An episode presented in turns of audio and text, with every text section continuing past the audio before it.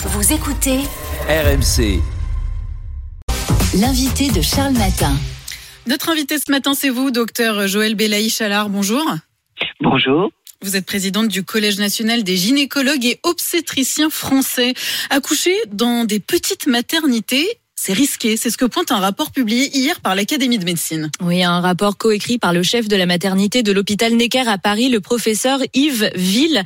Pour lui, les petites maternités réalisant moins de 1000 accouchements par an manquent de personnel et, et d'expérience qui pose un risque pour la santé des mères et des bébés. Alors faut-il aller jusqu'à fermer ces petits établissements qui représentent 20% des maternités en France? Le rapport reste prudent mais précise que ces maternités pourront euh, continuer à faire du suivi de grossesse mais sans réaliser d'accouchement. Docteur Joël Belaïch euh, Alain, est-ce que vous, vous partagez ce constat? Est-ce qu'il y a vraiment un danger dans ce qu'on appelle euh, ces petites maternités? Alors, il y a un vrai problème en gynéco-obstétrique actuellement.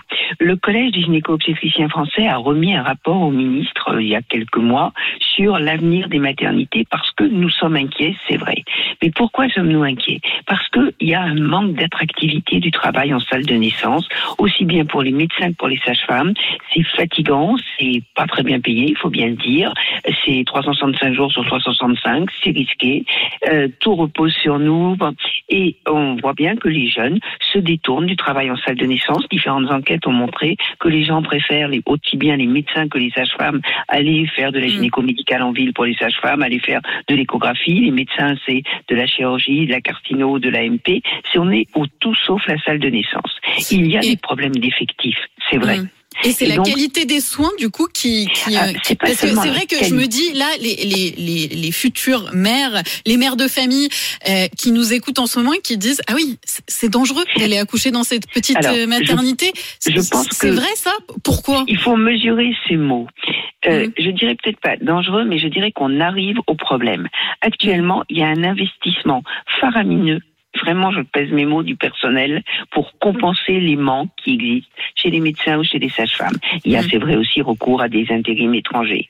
Je pense qu'actuellement, tout est fait pour que ça se passe quand même le mieux possible. Mais il faut bien savoir que on doit évoluer. Et dans le rapport que nous avons remis, c'était une des pistes, on avait dit, il faut restructurer l'offre de soins. Et ça, oui, le collège soutient, peut-être pas avec les mêmes mots, peut-être pas en façon exprimant de la même façon, mais le collège soutient complètement. Il faut une restructuration de l'offre de soins. Mais attention, ça ne suffit pas. Il faut pas seulement fermer des maternités, ou c'est pas tout à fait fermé ce que propose Yves, mais euh, il faut pas seulement regrouper, il faut aussi rendre de l'attractivité au travail en salle de Bien naissance. sûr. Faute de Mhm. quoi, ça ne servira à rien. Alors le, le problème aussi, c'est la proximité euh, géographique. Euh, Donc quand on habite euh, dans certaines villes, comment on fait? Parce qu'il y a quand même quatre- euh, 900 000 pardon, femmes habitant à plus d'une demi-heure de route d'une maternité. Alors, il faut aussi savoir qu'une demi-heure, ça c'est un seuil qui n'a pas vraiment de sens. Hein. On peut dire 35 Mm. minutes, 25 minutes, ça va pas. Et qu'il y a des possibilités aussi. Il y a des choses qui sont proposées, comme les hôtels maternels où les mamans pourraient rester dans la dernière semaine. Alors, c'est pas obligatoirement très pratique, mais Ah en bah même oui, temps, c'est pas c'est pratique vrai. du tout même. Non, non, mais j'en ai Mm. conscience. Hein. En Mm. mère de famille, rassurez-vous, et en grand-mère de famille, j'en ai conscience. Mais en même temps, c'est vrai quand même que si vous n'avez pas sept médecins pour faire tourner une ligne de garde, ça veut dire que vous aurez des médecins fatigués. Et qu'un médecin fatigué, c'est pas l'idéal, c'est le moins qu'on puisse dire. Donc, moi, je, dis, je tempérerai peut-être un peu sur le danger immédiat parce que je crois dans l'investissement Mm. des, de tout le personnel médical. Néanmoins, je suis sûre que c'est, il va falloir arriver à une restructuration, à une recomposition. C'est une certitude. Hein. Et, et c'est aussi euh, forcément aux femmes de s'adapter parce que évidemment quand on est suivi dans une grosse structure, alors elle peut être loin de son domicile, ça c'est quand même un problème et une source d'angoisse. Et puis aussi euh, il y a certaines femmes qui n'ont pas envie d'être dans ce qu'on appelle presque des usines à bébés, qui ont envie d'être dans des petites structures où on est plus proche du patient. Alors, je crois pas qu'à 2000 Il, ou il 3000. est où le 3000 patient là dans tout ça? Alors, vous avez raison de souligner la place fondamentale de la femme, mais euh, de, dans les rapports, on tient compte toujours de la vie des usagers. Et objectivement, à 2 ou à 3000 naissances par an, ça n'est pas une usine. Et on peut avoir des unités confiées à différents médecins et avoir une façon de travailler qui garde euh, une certaine euh, cohérence et une certaine euh, amabilité, gentillesse et accueil. Et puis, il peut y avoir des structures plus physiologiques au sein des grandes structures. C'est vraiment l'air du temps et ça se fait de plus en plus. Donc, je ne crois pas qu'il faille avoir peur. On n'est pas obligé de faire des 5000 naissances partout. Ça, c'est ce que Mm. je voulais dire. Mais D'accord. 3000 naissances, c'est un chiffre qui est assez bien et qui permet une cohésion de l'équipe et qui permet que l'équipe se sente renforcée. Il faut qu'il y ait sept médecins pour prendre des gardes. C'est une certitude. Ça fait une garde par mois, euh, une garde par semaine, pardon, et sept, ça fait cinq gardes par mois. C'est ce que les gens acceptent. Il faut que vous sachiez qu'il y a des enquêtes qui montrent que les jeunes Mm. ne veulent plus prendre des gardes à 50 ans, ne veulent plus faire de gynéco. Il y a une évolution de la société. Le- la qualité de vie, le bonheur individuel existe. Évidemment, et justement, euh, docteur, il y a quasiment trois ans, la sage-femme euh, Anna Roy, vous la connaissez sûrement, lancé le hashtag.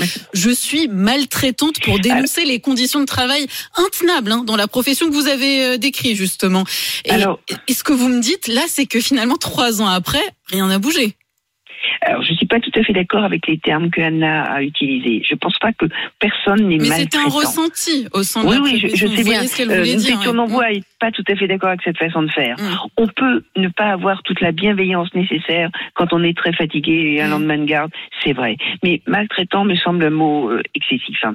Euh, après, il est certain qu'il faut que les choses bougent parce que sinon on peut se demander vraiment qui accouchera nos filles et nos petites filles. Moi, je dirais au même pour le Mm. moment, pas trop panique parce que vraiment il y a un investissement. J'ai dit faramineux, je le répète, de tout le personnel dans toutes les maternités. Et- Mais et- attention, il faut évoluer. Et, docteur Joël Belaïch, euh, alors juste une dernière question parce que ça me semble important. Là, on est trois ans après euh, ces, ces cris d'alerte hein, de, des sages-femmes. Là, vous relancez un cri d'alerte ce matin.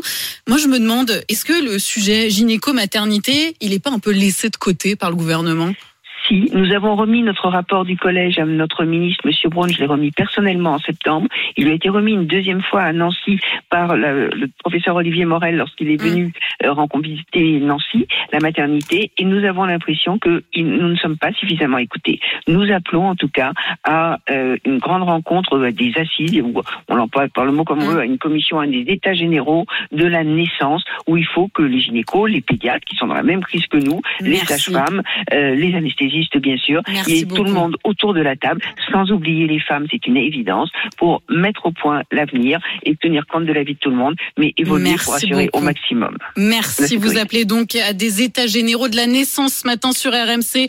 Docteur Joël euh, Belaïch Allard, présidente du Collège national des gynécologues et obstétriciens français. Merci d'avoir été en direct ce matin sur RMC. RMC Football. Demain à 15h au stade de la Mosson à Montpellier, c'est la finale de la Coupe de France féminine. Le Paris Saint-Germain affronte le FC Fleury 91 pour un match au sommet. Qui décrochera le titre? Réservez vos places sur billetterie.fff.fr. PSG Fleury.